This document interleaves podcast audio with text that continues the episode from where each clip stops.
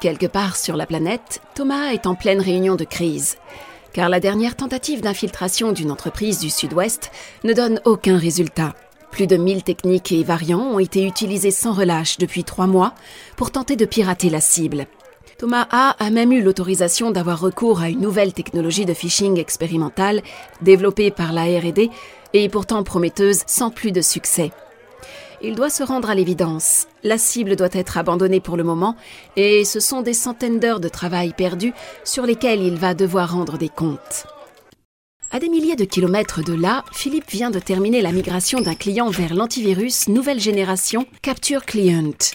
Il sait que cette entreprise sera vraiment bien protégée, comme l'a été celle que visait le groupe de pirates de Thomas A.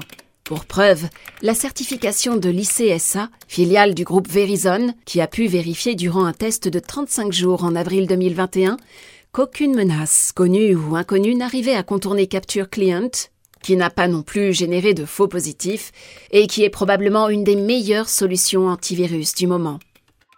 Mais écoutons Jean-Pierre Talbot, SI chez SonicWall pour le Canada, pour en savoir plus sur ce redoutable antivirus nouvelle génération. Bonjour, merci de l'invitation. Quelles sont les principales technologies utilisées par l'antivirus Capture Client? Capture Client est effectivement à la base un antivirus mais il y a aussi d'autres fonctions de sécurité que j'adore personnellement. La première étant le filtrage web, très pratique lorsque vos ordinateurs sont plus derrière votre pare-feu corporatif.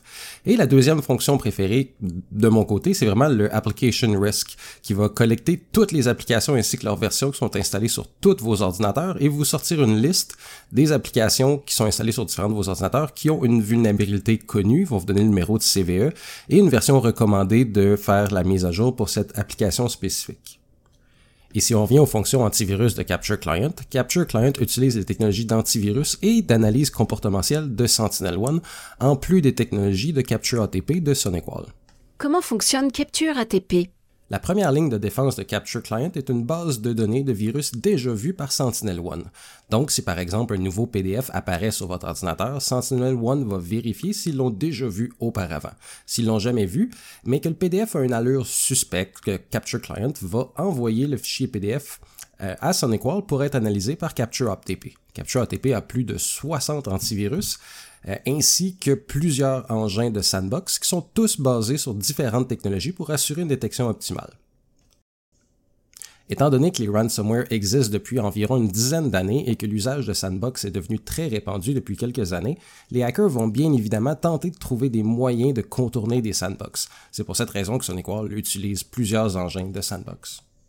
Pouvez-vous nous en dire un peu plus sur RTDMI RTDMI est un des multiples engins de sandbox qui constituent Capture ATP. RTDMI est un acronyme pour Real-Time Deep Memory Inspection. C'est une création de SonicWall il y a quelques années qui a été brevetée il y a quelques mois, je crois. L'idée derrière RTDMI est que tout virus doit passer par la mémoire pour s'exécuter, que ce soit la mémoire RAM et ou la mémoire du processeur.